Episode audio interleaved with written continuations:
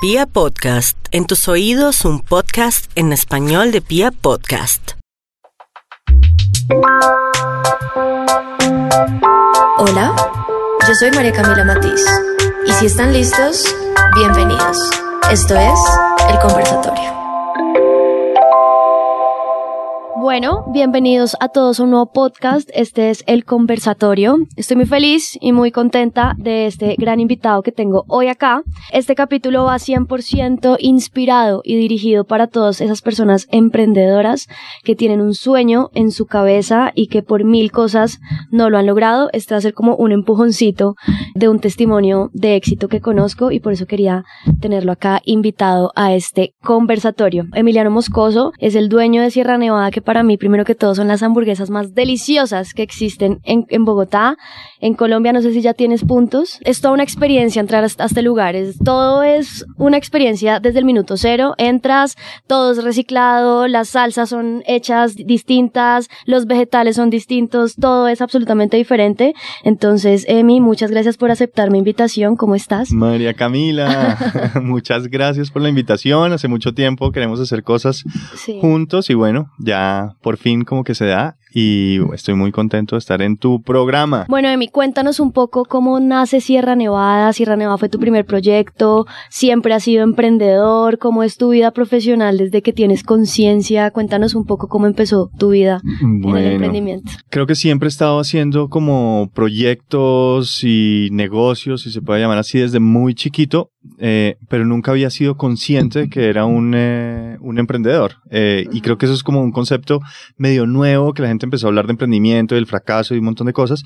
Y poco a poco me fui dando cuenta que yo tenía como algo que me convertía en un, en un emprendedor desde que estaba en la universidad, ¿sabes? El clásico, la venta de sándwiches, eh, pero no vendía los sándwiches yo, sino que hice una red de distribución de sándwiches y vendía en, en varias eh, universidades. Ujú. Y un poquito así arrancó mi proyecto, que además es una historia de amor. Es, es, es, es muy simpático porque muy chiquito me crucé en la vida con Margarita Cantillo.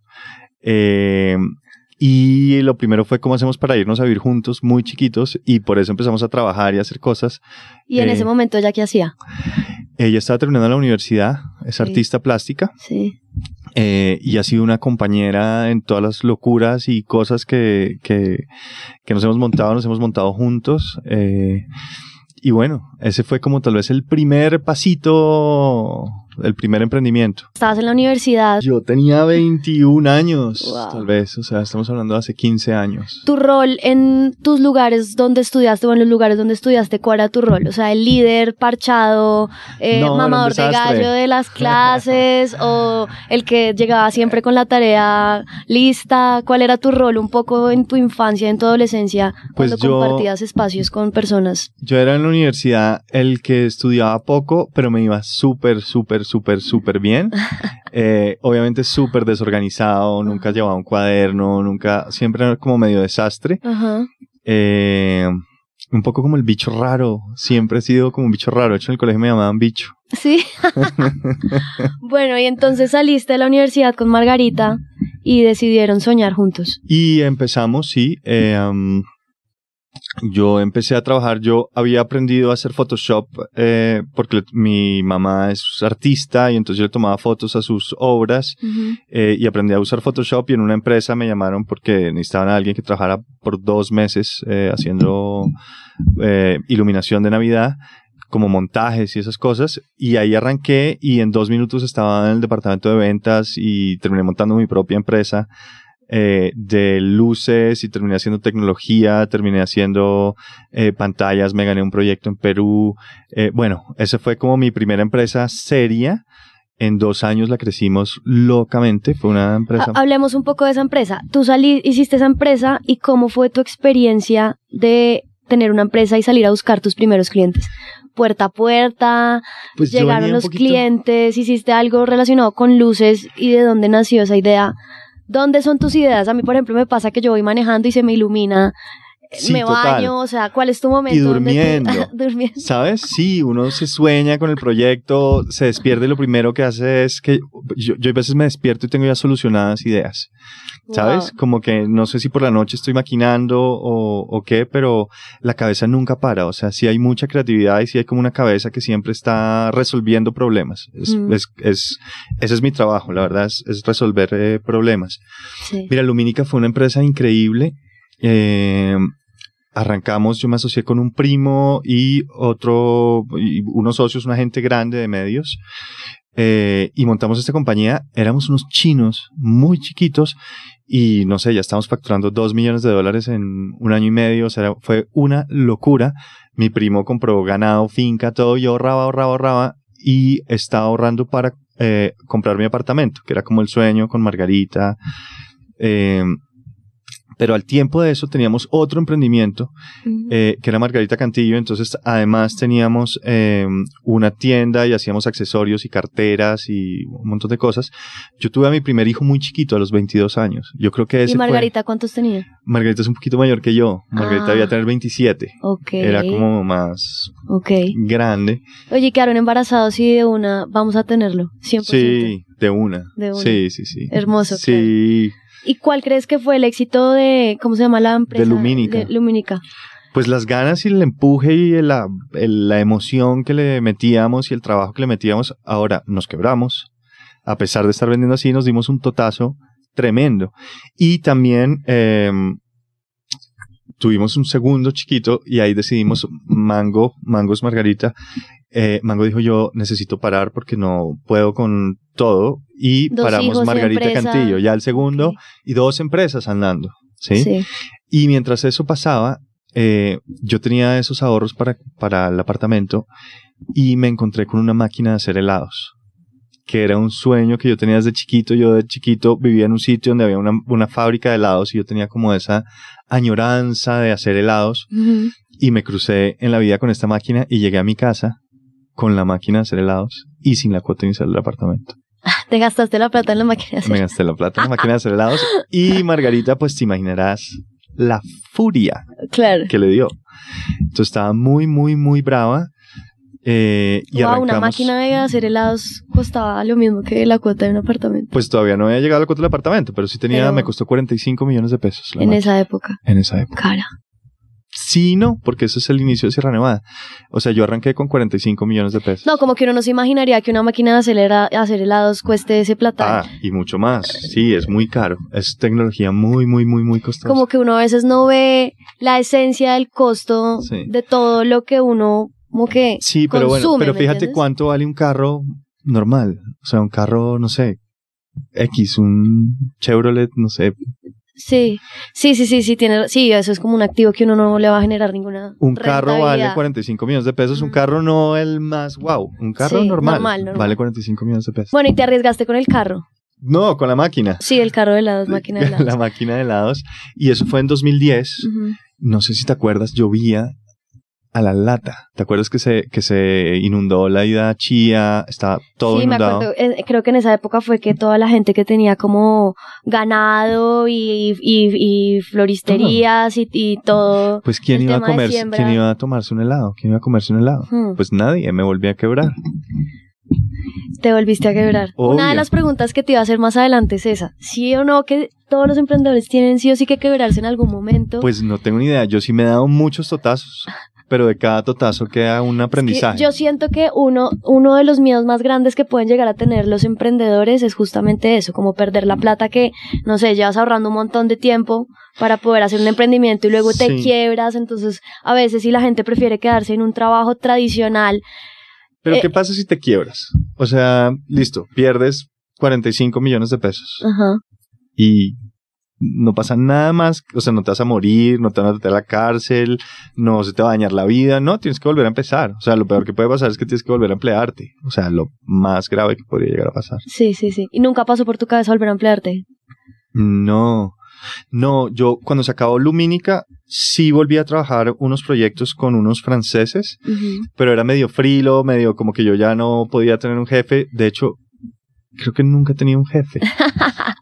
No, y mira, te cuento mi experiencia. Yo pienso que después de uno salir a una empresa donde una persona todo el tiempo te está controlando, te está diciendo qué tienes que hacer, a qué horas tienes que llegar, está pendiente si tú estás sentado ahí haciendo a, a veces nada. A veces lo único que quieren es que tú tengas la presencia, eh, así sea inútil, ¿sabes? Sí. Volver a eso es, Sí. no. Y yo como nunca, como vida- nunca tuve un jefe así, mis empresas lo que sí ha sido es que trabajar es súper chévere, ¿sí? Porque no hay horarios, no hay como esa, esa cosa. O sea, es más como hacer lo que nos gusta, soñarnos las vainas, eh, discutir ideas, Claro. oír mucho, ¿sí? Yo creo que esa es la clave, oír mucho, rodearse de gente más pila que uno y, en- y, y- y oír, oír, oír y como construir en conjunto, que yo creo que eso es de las cosas importantes de los emprendimientos en general que he tenido y es que son sitios del putas para trabajar. Claro. Bueno, ¿en qué piensa uno cuando ya se ve quebrado? No sé, devolvámonos un poco en el tiempo y te quebraste con los helados, con la máquina de helados. Llega un punto donde tú ya dices, ya, o sea, esto en verdad no da, por más que, ¿cuál es el punto de, como de quiebre que tú ya dices, en serio, esto ya no da más? Y al otro día, ¿cómo te levantas pensando en qué vas a hacer? Es difícil. Es un punto muy difícil. Mira, son, digamos, son varios los negocios que he acabado. El de Margarita Cantillo, el de los accesorios y eh, fue, digamos que íbamos dando punto de equilibrio y decidimos parar por Simón, nuestro segundo chiquito, y. Mango quería ser mamá un tiempo. Entonces, esa fue una cerrada de empresa. Sí. La de Lumínica fue una compañía que creció muy rápido. Los socios estaban metidos en otros negocios que se estaban comiendo mucho capital. Esto empezó a, crecer muchísimo. Necesitaba dinero. Teníamos proyectos grandes con compañías que le pagaban a uno a 60, 90 días. Eh, y ahí empezaron también como roces de socios y de vainas. Yo estaba muy chiquito, pero Difíciles las sociedades, ¿no? yo muy difíciles. Yo recuerdo haber estado en Lima eh, cuando dijimos ya no vamos más con esta compañía y a mí me tocó ir al hospital porque yo pensé que me iba a dar un infarto. O sea, yo estaba muy, muy, muy, muy rayado. Uno, uno siente que se le acaba la vida. Sí, comple- O sea, como ese pico de tenerlo todo y de repente simplemente Sí. acabar con un sueño. sí. Que yo siento que la sensación que uno tiene en ese momento es como, hasta aquí me. O sea, ¿qué hago? Como, no sé, como una sensación de, de pérdida. de angustia. Yo ahí en, en ese, en ese momento, digamos, yo ya estaba haciendo todas las negociaciones para quedarme con la compañía yo solo, que hubiera sido un gran error.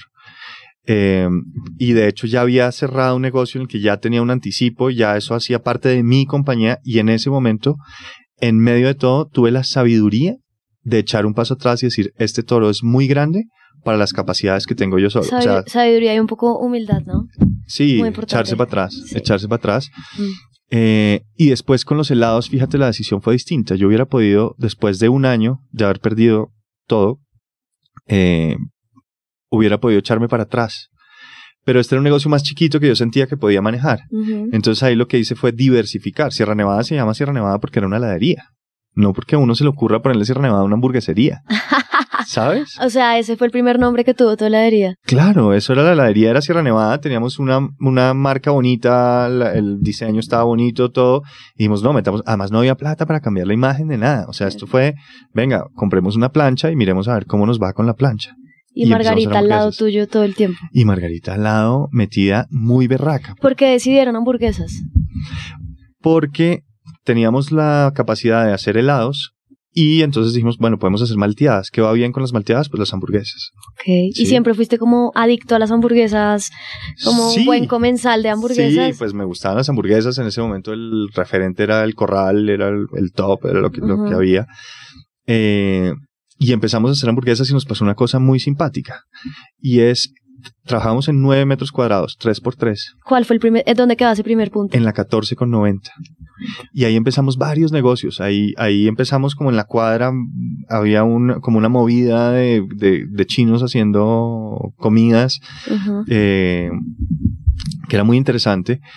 Eh, pero entonces, eh, bueno, arrancamos con esa planchita y de repente, por alguna razón, Soho y el, eh, el tiempo, Soho hizo el top 10 de las mejores hamburguesas de Bogotá y el tiempo hizo una, pasó el- un crítico gastronómico del tiempo y probó nuestras hamburguesas y nos sacaron el mismo día en Soho y en el tiempo. Y esto pues fue filas y filas de, de personas que querían comer esas hamburguesas que estaban en una esquinita en Bogotá.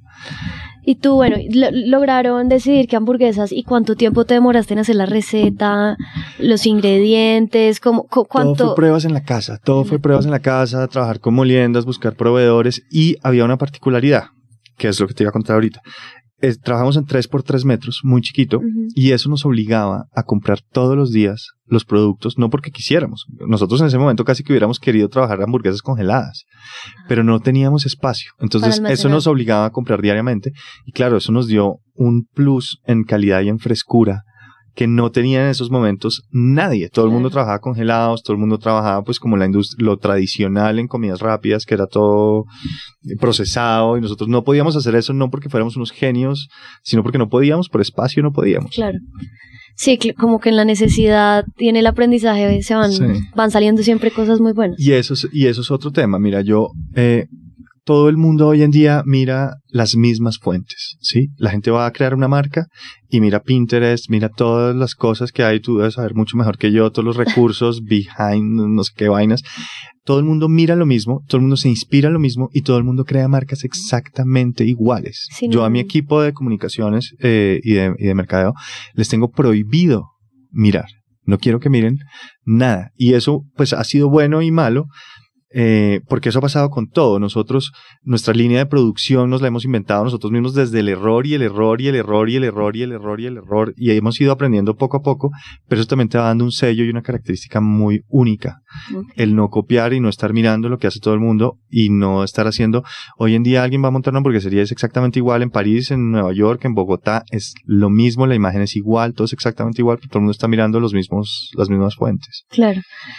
Para ti es importante el tema de la experiencia en el cliente, o sea, que el cliente llegue y se lleve una experiencia, no solamente sea comerse la hamburguesa, o sea, ¿qué porcentaje le das tu importancia a la hamburguesa, al, al producto que es la hamburguesa en este caso, y a la experiencia? Porque Sí. yo siento que tú piensas mucho en la experiencia, en cada detalle, desde que uno entre, Sí. que fue un poco lo que hablé al principio, y eso también es muy importante. De pronto, a veces la gente se centra y quema mucha energía en dar un producto especial, y puede Sí. que sí, pero la mayoría de casos que yo conozco que se han quebrado es porque tienen un muy buen producto, pero no saben cómo ofrecerlo, no saben cómo venderlo, y la gente a veces se siente un poco tumbada frente a lo que me están vendiendo, que puede Sí. que sea un buen producto, pero ¿y qué? ¿Sabes? Como Sí. que creo que el público y sobre todo las hamburguesas, que ahora todo el mundo quiere hacer hamburguesas, siento que se han vuelto muy exigentes en todo y, y uno se quiere sentar a comerse una buena hamburguesa, pero Sí. también a tener una buena experiencia y esto aplica para absolutamente todos los emprendimientos y Sí. es como pensar en el mínimo detalle y yo pienso que ese- eso es un don, yo pienso que es un don fijarte,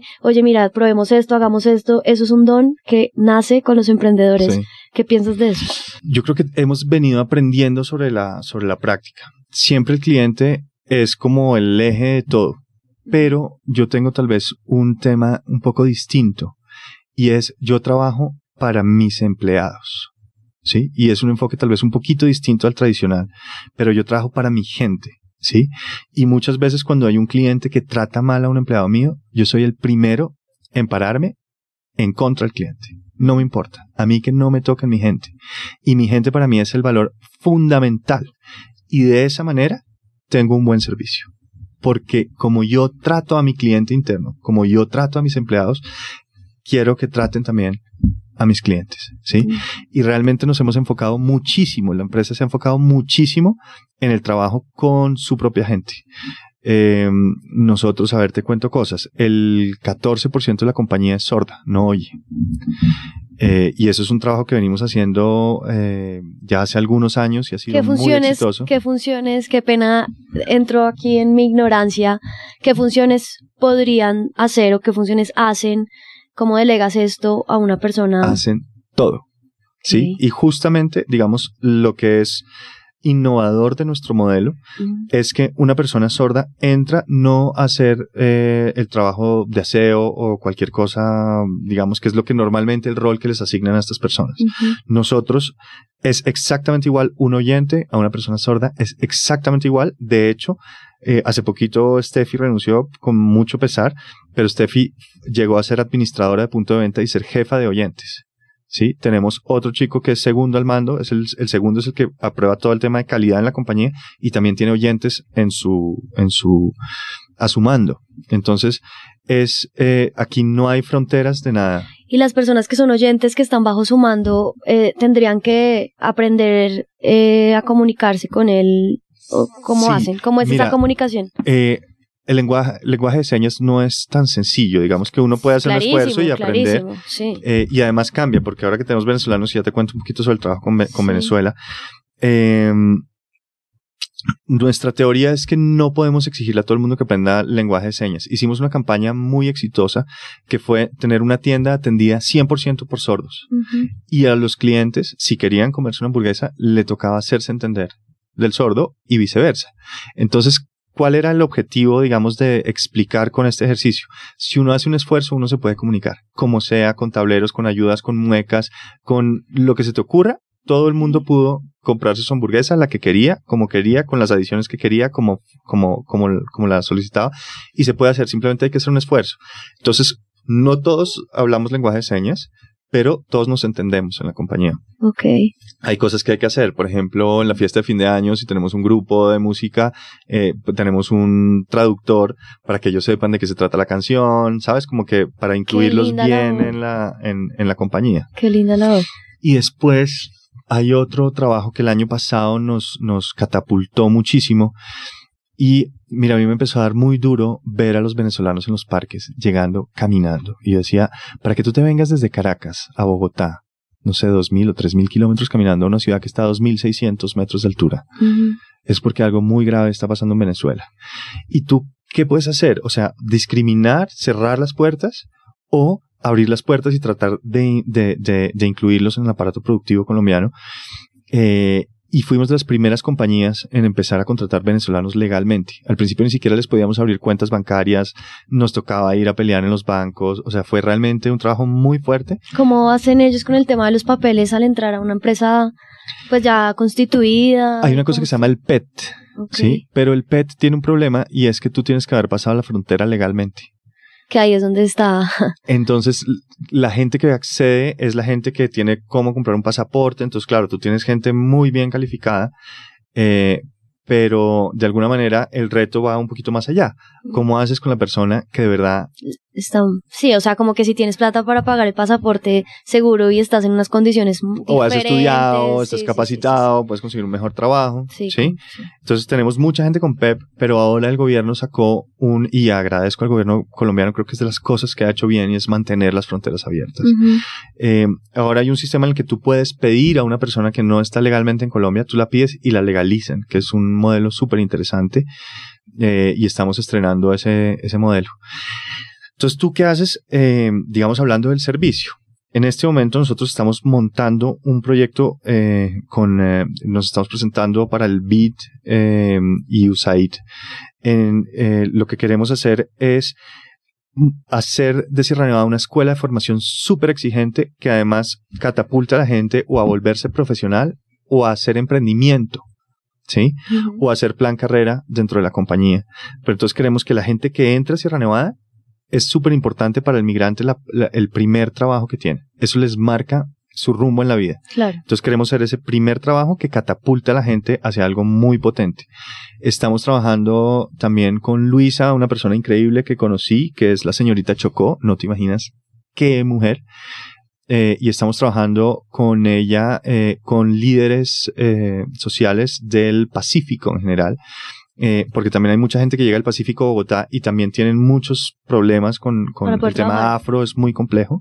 Sí. Eh, entonces estamos también trabajando con ellos para eso, para que tengan una llegada a Bogotá, que tengan un buen trabajo y esto los catapulte para el futuro. Estas personas son completamente agradecidas sobre esto. eh, es como una escuela para ellos. Eh, qué sensación. Sí, hay unas tan- historias increíbles. Sí. Hay Candy, por ejemplo. Tenemos una chica que hoy en día es administradora.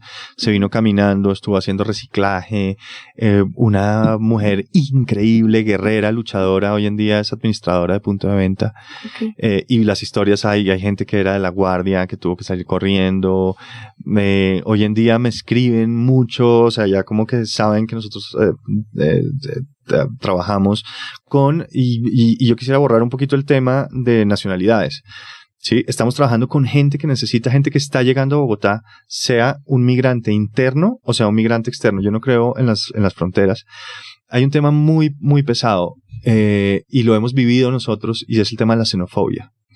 Y realmente el tema de la xenofobia es muy fuerte. Nosotros en redes sociales hemos sido atacados, hemos sido, es una minoría, realmente la gente que piensa así es muy poca, pero es muy drástica, ¿sí? Eh, y creo que eh, si fuéramos muy inteligentes como sociedad, entenderíamos que lo mejor, los holandeses, por ejemplo, lo entienden muy bien, al migrante hay que ayudarle a que crezca para que no se vuelva en contra tuyo. Si tú tienes las calles llenas de gente que no puede trabajar, pues no se van a dejar morir de hambre. Los humanos no se dejan morir de hambre. Su- sí, supervivencia. Claro, entonces, eh, pues lo mejor que podemos hacer es luchar contra la xenofobia y tratar de incluirlos y esto está comprobado que nos puede ayudar a que el país crezca económicamente. Nosotros tenemos, eh, Colombia es un país del que han salido cerca de 5 millones de personas, porque también la gente sale corriendo de Colombia. Colombia tiene todo, vivimos una guerra de 50 años. Mm. Es decir, de aquí ha salido mucha gente y de alguna manera estamos recuperando vía venezolanos esa gente que ha salido del país, que es muy importante porque el país está volviendo viejo, no hay jóvenes. Y está llegando mucha población joven de Venezuela eh, y eso tenemos que verlo como una oportunidad. Siempre los problemas hay que verles el, el lado de oportunidad. Yo creo que De eso es importante. acuerdo, sí, 100% de acuerdo. ¿Cuántos puntos tienes ya? ¿Ya tienes ya por fuera de Bogotá? No, estamos solo en Bogotá, tenemos 15 tiendas. 15 tiendas. Sí. Desde el día 1 que empezaste Sierra Nevada hasta ahorita, como cada cuánto montaste otro y otro y otro y otro y otro y otro. O sea, eso es... Montamos es- como uno o dos al año, hay años que hemos hecho tres, este año no hemos abierto, eh, pero estamos preparándonos para hacer una, una serie de aperturas masivas, grandes, estamos organizándonos financieramente eh, para hacer un crecimiento acelerado. ¿Qué pasa por tu cabeza cuando ya quieres montar otro nuevo punto? O sea, Siempre quiero montar un nuevo punto. Todo el Ahí tiempo. tengo, sí, y tienes claro. ya en tu cabeza en esta dirección, en este lugar, todo. todo. Y mira, eh, Esa, ese estudio de mercadeo, ¿quién lo Es- hace tú? Siempre. te voy a, te voy- mejor te voy a contar aquí una infidencia. ¿Cómo hacemos nuestros estudios? Es muy fácil. Llegamos a una zona, encontramos restaurantes o sitios parecidos, eh, más o menos, y compramos una botella de agua a las 12. Y pasamos a las 12 y compramos otra botella de agua y miramos cuántos tickets hay entre una botella de agua y otra. Y eso multiplicado por un ticket promedio te puede dar más o menos cuánto puede estar vendiendo un restaurante en esa zona sin contratar a nadie. Eh, Entonces un poquito lo que hacemos es comprar botellas de agua eh, en las zonas donde queremos abrir y empezar como a entender cómo se mueve la zona. Y A veces no, no significa que porque haya mucha gente sea una buena zona, ¿verdad? Es como hay unos pilares en los que se enfocaría cualquier estudio de mercadeo obvias que a veces no son tan obvias o habrán lugares donde nadie ha apostado un peso y terminó siendo un gran punto. sí, Por ejemplo, tú tenías un punto en la G que cerraste. sí, Ese que lo punto- moví. Lo moviste. Lo moví a 10 metros. Y fíjate, Ah. estaba en un punto mucho más vistoso. Me escondí en una De calle y uno dice, estoy a 10 metros. De acuerdo. Y claro, no es tan bueno. O sea, hay pequeñas variables, siempre hay un O sea, ¿estabas mejor en el otro? Estaba igual en el otro, tal vez, eh, pero sí me ha costado recuperar esa clientela. Eh, y de hecho monté un restaurante en segundo piso que era el Rakira Chicken eh, y me tocó cerrarlo. ¿Sí? Entonces, esa es una zona, por ejemplo, en la que llegamos de primeros y después detrás llegó un montón de gente. Yo me acuerdo que uno pasaba por la G y el primer punto, o era sea, lleno, era lleno, lleno, lleno, lleno, lleno, lleno. la gente hacía filas, en un momento, Claro. en un momento, Pero ahora yo pienso tienes que tú 30 fuiste- restaurantes. Claro, pero yo pienso que tú fuiste pionero en las hamburguesas artesanales Sí, total. Aquí Sí. y, y era una fila donde era una experiencia completamente diferente porque no te comías la, lo- la industrial que Sí. te preparan en cinco minutos, que sí, Sí, está bien y, y son gigantes al final, pero, pero lo artesanal siempre viene pegando muy fuerte y tú te arriesgaste a eso desde el, desde el minuto cero y ahora todo el mundo lo quiere hacer.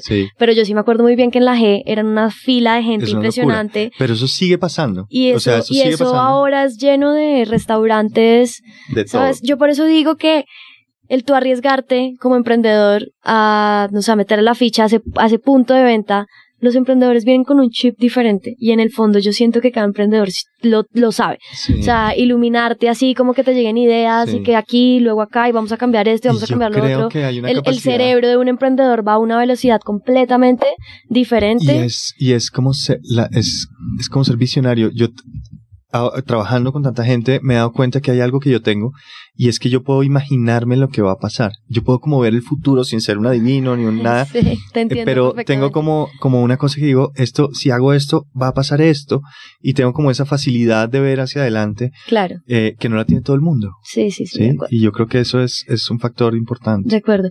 Bueno, em, uno entra a Sierra Nevada y todo es distinto.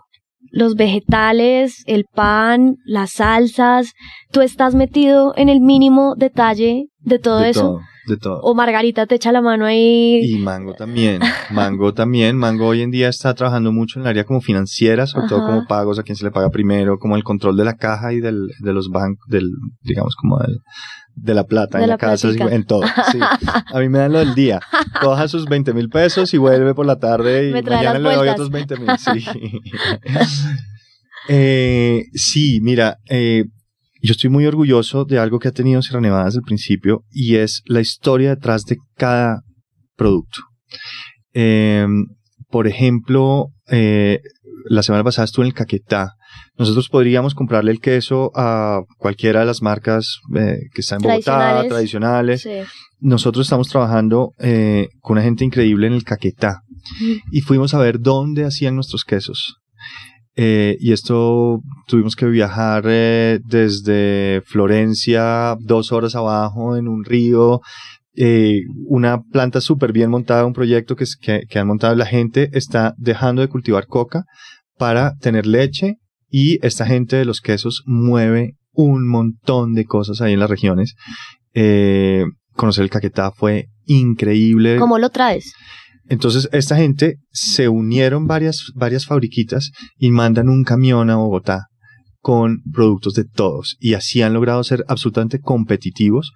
Eh, y ese es el tipo de proveedores que buscamos en Sierra Nevada. Tenemos ahorita un proyecto con el que estoy súper emocionado en Pero, Tumaco. pero para tener, o sea, para tener suficiente queso para la cantidad de puntos de venta que tú tienes. sobrados. O y además, pero además se juntaron muchos. Entonces, este me hace un tipo de queso, el queso de las hamburguesas costeñas, que es como un queso costeño, Queso costeño, frito, sí. entonces lo hace este de acá. Estamos ahora haciendo pruebas con el suero costeño, entonces estamos haciendo pruebas para tratar de comprarle el máximo de productos que podamos a esa gente. A mí me interesa mucho ganarle, es decir, en las regiones, eh, la gente no quiere cultivar coca. La gente prefiere tener un negocio legal. Lo que pasa es que no hay. Sí, no hay posibilidades. Mm. Entonces es cómo le ganamos un poquito de terreno a la producción de coca en las regiones, ¿sí? Y la manera de hacerlo desde Bogotá, como podemos apoyar, es comprándole a esa gente, ¿sí? Y esa gente se organiza y hacen todo. Fíjate, esto es, no hay carreteras, o sea, esto es lejísimos. Claro, esto nos tocó sí. llegar en un barquito, pues se suben los quesos, entonces transportar leche es muy caro porque tiene mucho volumen, pero transportar queso ya es, mucho más fácil. Estamos lo mismo en Tumaco, estamos empezando a trabajar con la gente que está cultivando pimienta en Tumaco y haciendo sustitución de cultivos Mm. en Tumaco. Eh, las papas, entonces estamos trabajando, querían, mm, la mayoría de negocios, lo más fácil es trabajar con papas importadas, papas que además tienen glutamato afuera y para que tengan sabor, entonces sabes como esos productos, no voy a dar marcas, pero que tú muerdes y estallas de sabor, pues eso es glutamato que te abre las papilas gustativas, entonces hay un, mon- un montón de tecnologías y de vainas para que tú sientas unos sabores, unas cosas increíbles, pero son unos químicos malísimos. Entonces estamos trabajando con productores de papas. el, el personaje que hace el pan es uno, es un tipo que lleva 50 años haciendo pan, los hornos tienen 100 años, entonces ahí hacen cada pan. Eh, y detrás de todo tratamos de que cada uno de los proveedores, digamos que con cada compra que hagamos estemos apoyando un proyecto interesante, estemos ayudando al país, estemos, est- estemos construyendo país. eh, y un poquito de eso es lo que nos mueve desde el producto. Claro. Buenísimo, buenísimo eso. Un poco la cultura de tu empresa. ¿Cuáles son los valores que tú quieres que la empresa tenga muy claro, muy claros como personas? Como que es una educación que tú tienes en tus manos bastante importante con toda la labor social que haces, pero ¿cuáles serían los valores más importantes que tú crees que las personas tienen que tener primero como personas para que hagan parte de tu compañía y al mismo tiempo como empleados tuyos? Nosotros lo resumimos de una manera y es ser buena papa.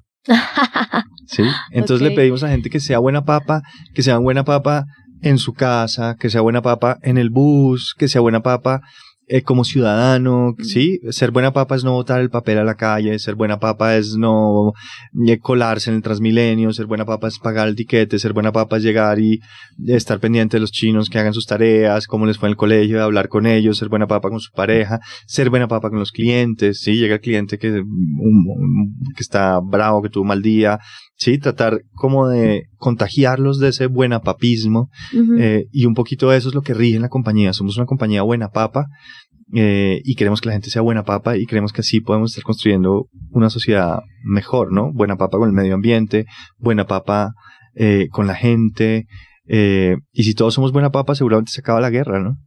Sí, el interés colectivo más que el interés individual, pienso yo un poco. Mira, ¿alguna vez alguien te dijo, ¿O tú te sentiste, yo no voy a poder? No. Nunca. Nunca. A mí no me da miedo, ¿sabes? No, es, es, es como susto, no lo tengo. Y siempre creo que sí voy a poder. Al contrario, creo que peco de demasiado creer que siempre se va a poder, que siempre se va a poder. Y por eso hay veces me da un par de totazos. Pero siempre tengo como ese espíritu muy positivo. No, no, no como esto no se va a poder, esto va mal, esto... O esto es demasiado, no, siempre... Siempre quiero más. Sí, es que yo pienso que a veces como que subestimamos nuestras propias capacidades y personas que en este momento están siendo empleadas o que están en algo que no les gusta. Eh, una, una cosa que sí pueden tener ellos dentro de su ser y dentro de su pensamiento es yo no voy a poder, de pronto estoy hecho para cosas más chiquitas. Entonces es importante. Soñar. sí, es como eso, lo que estás diciendo, como creerse el cuento y que todos vamos, o sea, una de las, de las cosas más importantes para poder cumplir las cosas es decretarlas y creer y tener al lado una persona como, como tu esposa. Sí, súper clave. Que también siempre dice se puede. Siempre, muy, muy, muy importante. Bueno, a mí para terminar, yo quiero hacerte una pregunta y es, ¿cómo es un día tuyo? Y cómo se una, una pregunta es, ¿cómo es un día tuyo? ¿Cómo, eh, ¿Cuáles son tus habilidades? ¿La disciplina, el orden, madrugo, no, madrugo? Nada de eso. ¿Nada? Nada de eso. o sea, tú tienes unas tareas listas en tu cabeza, las haces. Sí, eh, yo tengo una agenda. Eh, por las mañanas procuro todos los días hacer un rato de boxeo como para... ¿Madrugas o no madrugas? Madrugo, pero a, a, llevar a los chinos al colegio, a hacer desayunos, a vestirlos. 6 a.m., 5 a.m. 6 a.m. 6 a.m. Todos en la casa se levantan a las 6 a.m. Todos a 6 a.m. Vivimos cerca del colegio para no tener que sufrir de dos horas de transporte. Sí, muy buen punto también. Uy, sí, eso es súper importante. Sí. Eh, hago ejercicio una hora, una hora y media. Y ahí normalmente tengo agenda. Eh, Todo el día. Y básicamente lo que hago son reuniones y tomar decisiones. Básicamente mi trabajo es eh, reuniones, tomar decisiones, reuniones, tomar decisiones. ¿Y eres de los que llega a la casa a seguir trabajando o para ti es importante estar en la casa, estoy con mi familia, estoy en el gimnasio, estoy en el gimnasio? ¿Sabes? Como que hay gente que está, pero no está. Como que estás haciendo una cosa, pero estás pegado al celular. Sí. No tiene que ser tan así o de pronto un poco sí. O sea, tu trabajo crees que demanda estar todo el tiempo pegado. Sí, pero de una manera distinta. Eh, yo creo que uno tiene que tener como unos momentos de ocio, em, que son los momentos en los que uno piensa las cosas importantes. Entonces yo creo que es una de las peleas en casa, si Manu me oye, me va a decir como, yo le he dicho. Sí me pasa mucho em, que estoy en la casa y estoy con la cabeza maquinando y resolviendo temas. O, o, o, o, en la noche ya se durmió todo el mundo y uno está en la cama que no se puede dormir con una idea, dándole y dándole y dándole y dándole y dándole. Entonces como que desconectar la cabeza a mí me cuesta mucho. Eh, yo no creo que hayan recetas para nada. O sea, yo creo que a cada quien hay gente que es súper eh, pila con horarios, con tiempos, con cosas. No, yo soy más bien desorganizado en ese aspecto. Eh, pero sí tengo una casa creativa que siempre está produciendo y produciendo y resolviendo cosas. Entonces mi, mi cabeza pues no, no para. Eh, pero aún así respetas tus tiempos. O sea, el fin de semana estoy con mi esposa, mis hijos. Sí, sí, sí, total, total. Claro, hay gente que nunca se desconecta, ¿sabes? Como que también llega el extremo y es estar todo el tiempo entregado a una tarea pensando que si tú le dedicas el 100% de tu tiempo, entonces va a salir mejor y de pronto no es tan así. No, hay que parar. O sea, no es que te levantas a las 4 de la mañana y crees que si hasta las no sé, 5 de la mañana el otro día y duermes una hora, comes media hora. O sea, aquí un poco lo que quería tocar es la importancia de no dejar de ser persona, no dejar de ser papá, no dejar como que no hay que perderse uno para poder luchar con el éxito de un emprendimiento. Sí. es, es un poco lo que, a lo que quería llegar. Sí, yo en eso he sido, mejor dicho, he tratado de mejorar ese aspecto, la verdad, porque sí he sido una persona muy metida en mis ideas y mis cosas. Y, y eso va pasando factura. Y creo que sí, por ejemplo, a los niños estoy tratando de dedicarles un tiempo de calidad y bueno. Además, trato por de llegar que temprano. tienen, por la edad sí, que tienen, Sí, sí, sí. importantísimo. Y enseñarles cosas chéveres. Y digamos que los niños, no sé, yo he hecho locuras como había una chica que cantaba champeta en Cartagena, hice un negocio en Cartagena, me fue bien, invertí esa plata, la traje a estudiar, entonces estuve unos días en la casa. Entonces los niños pues que conviven con una chica que hace champeta dentro de la casa, ¿sabes? Como eh, como que sí he tratado a los niños de hacerles una vida especial, no una vida como la de todos los niños normal, Sí, sí. con tanto horario, tanta cosa tan juiciosa, sino que más bien les he dado como una vida, pues, como un poco exótica en ideas, en, en discutir en la mesa, eh, temas de- del país, de la realidad, de- y tengo unos chinos, pues, que ¿Cómo son... los ves a ellos? ¿Más políticos, más De artistas, todo, más...? hay de todo. ahí Tengo, están. tengo un eh, político científico que quiere salvar el mundo. Después tengo otro que es un artista y, y súper, o sea, con una estética y un tema de la moda súper vasto. El de los TikTok. El de los. TikToks. No, me borra. borra a todos. Borra a todos. Y después está Belén, que es chiquita, que es eh, matemática, le gusta hacer matemáticas, eh, tiene cinco años y todo el día me está pidiendo que haga sumas, restas, pero además hace ballet, hace gimnasia, hace música. Eh, bueno, son unos chinos súper chéveres. Qué bueno, la familia es importante. Bueno, Muy. Emi, feliz de tenerte. Yo sabía que esta, o sea, sabía que esta empresa había que mostrarla por todo lo que hay detrás. Es importante que la gente sepa que no solamente se come un, un producto, no solamente estás pagando por, por un producto que finalmente te estás comiendo, o sea, al final estás pagando por algo, pero es chévere también llevarse al corazón, a la cabeza y a la casa el detrás de todo. La historia detrás la de cada mordisco. Claro, la historia detrás de cada mordisco. Así que muchas gracias por tu tiempo, Bueno, en tu Camila. agenda súper apretada, Sí. eh, por venir acá. Estoy segura que esto lo va a oír mucha gente y después Qué de esto nota. se, va a inspirar, se van a inspirar muchas personas a sacar sus proyectos adelante. Así que muchas gracias por estar acá. María Camila, muchas gracias. Felicitaciones a ti también por tantos gracias. emprendimientos y tan pila que eres.